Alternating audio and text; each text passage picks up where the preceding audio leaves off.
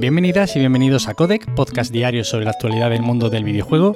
Yo soy Nacho Cerrato y la idea aquí es comentar brevemente lo que se cuece a diario en la industria del videojuego en capítulos muy cortitos. Así que si quieres estar al tanto y tienes poco tiempo, te invito a que te quedes por aquí. Y hoy comenzamos hablando de Norman Reedus, ya sabéis, el actor de The Walking Dead y de The Stranding, muy amigo de Kojima, que parece haber afirmado que está en negociaciones para hacer un segundo Dead Stranding.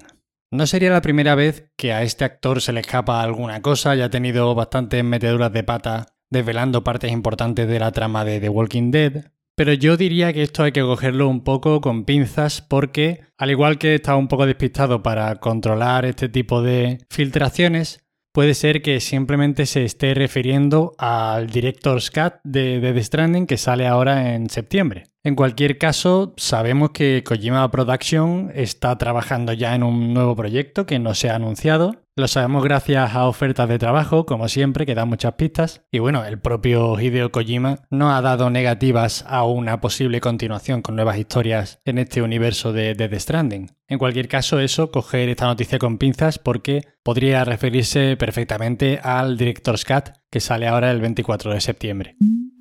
El gobierno chino endurece las restricciones para evitar la adición de los menores a los videojuegos. Solo podrán jugar una hora al día entre las 8 y las 9 de viernes a domingo, además de en vacaciones. Esta medida va a afectar a alrededor de 110 millones de personas. Ya sabemos que el gobierno chino está especialmente pendiente de los videojuegos y no sé si recordáis que a principios de agosto, a través de su agencia de prensa, calificaron a los juegos como opio espiritual, lo que produjo que empresas como Tencent, Netis y Perfect World cayeran en bolsa. Y estos son gigantes en la industria de los videojuegos, los cuales tienen toda la pinta de, si no dominar el mercado en un futuro no muy lejano, sí que al menos controlar bastante parte de la industria y convertirse en grandes protagonistas del mundo de los videojuegos. Vaya, ya lo están siendo a través de múltiples compras de estudios y de editoras, vaya. Estas restricciones no son algo nuevo y es que hasta ahora podían jugar una hora y media al día. Ya sabemos todos que el gobierno chino pues no tiene mucho problema para meterse a educar a todas las familias de China, quieran o no,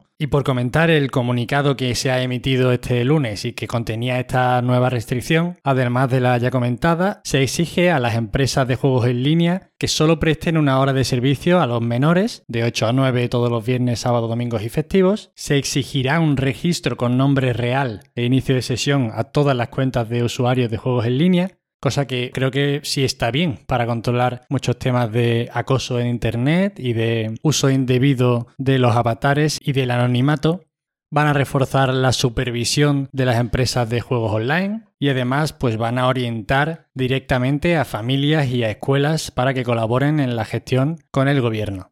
Esta medida curiosamente llega menos de una semana después de que Corea del Sur aboliera una normativa que impedía a los jugadores menores de 16 años jugar entre las 12 y las 6 de la mañana. Y a día de hoy China es el único país del mundo que tiene restricciones en cuanto a las horas que pueden jugar los menores. Y seguimos con noticias inquietantes. Neil Druckmann y Evan Wells, copresidentes de Naughty Dog, no creen que la sindicalización de los trabajadores ayude a solucionar el crunch. Ya sabéis que The Last of Us Parte 2 estuvo rodeado de una importante polémica debido a que el estudio realizó un importante crunch. Y en una entrevista para Game Informer, los máximos mandatarios de Naughty Dog comentaban que no creían mucho en esta solución del crunch porque aseguran que hay trabajadores que quieren echar más horas en su puesto voluntariamente. Cosa que yo creo que no es incompatible con que exista un sindicato para que entre trabajadores se puedan defender un poco. A mí me da la sensación de que leyendo la entrevista están haciendo un poquito de politiqueo en cuanto a hacerse los tontos, simplificar un problema, pero tratarlo como si les preocupara más de la cuenta. Porque no creer en la solución única de crear un sindicato, bueno, es que no es una solución única, es parte de una solución general, puede proporcionar variedad de soluciones a los problemas que se producen en esta industria. Y bueno, en la entrevista, hablando sobre el crunch, Evan Wells, por ejemplo, decía, y cito textualmente, personalmente he trabajado muy duro a lo largo de los años. Creo que algo de eso me ha ayudado a llegar a donde estoy en mi carrera. O Druckmann decía, todo el mundo tiene una definición diferente de lo que significa crunch. Y bueno, mira, a lo mejor a Evan Wells le ha servido de algo el crunch, pero Evan Wells y Neil Druckmann son el 0,0002% de la industria del videojuego.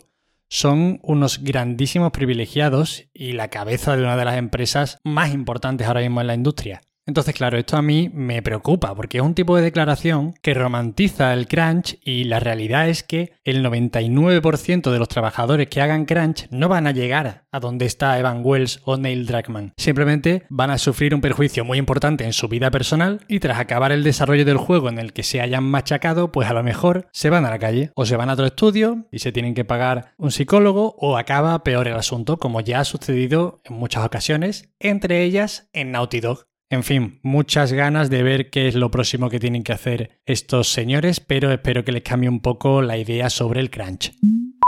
Yasuhiro Kitao, encargado de la promoción y el marketing en From Software y actualmente productor de Elden Ring, aclara que el texto de este título estará escrito por Miyazaki y no por George R.R. Martin. El papel del autor de Canción de Hielo y Fuego consistió en la construcción del mundo donde se desarrolla Elden Ring y de su narrativa central, lo cual yo entiendo pues como su mitología y reglas. Quitaos el que estuvo comentando el gameplay que se mostró hace unos días a varios medios, y esto que cuenta es muy interesante porque al fin y al cabo las sinergias que se puedan crear entre esa construcción de universo de George R.R. R. Martin y la deliciosa narrativa que le aplica a Miyazaki a sus juegos a través de los diálogos, los objetos y toda esa información que se nos va dando a cuenta gotas para que nosotros rellenemos una historia, pues probablemente provocará que estemos ante el juego con mejor narrativa y lore y no solo lore. Y bueno, lo que os digo cada vez que hablo de este juego, que es que no puedo más. O sea, necesito jugarlo ya.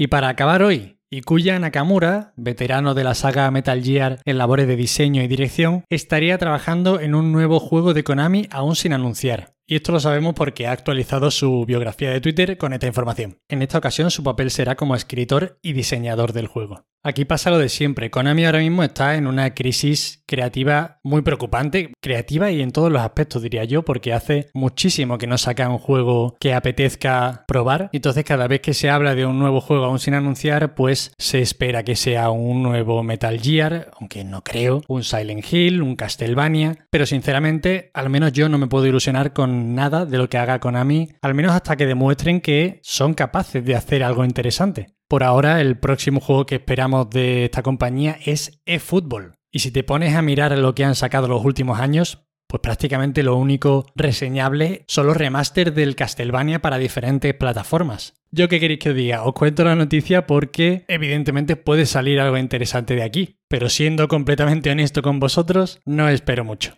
Y hasta aquí las noticias de hoy. Espero que os hayan resultado entretenidas. Ya sabéis, cualquier queja, sugerencia o comentario me podéis escribir a arroba Nacho Cerrato en Twitter. Muchísimas gracias de corazón a todos los que estáis al otro lado y nos vemos mañana. Hasta luego.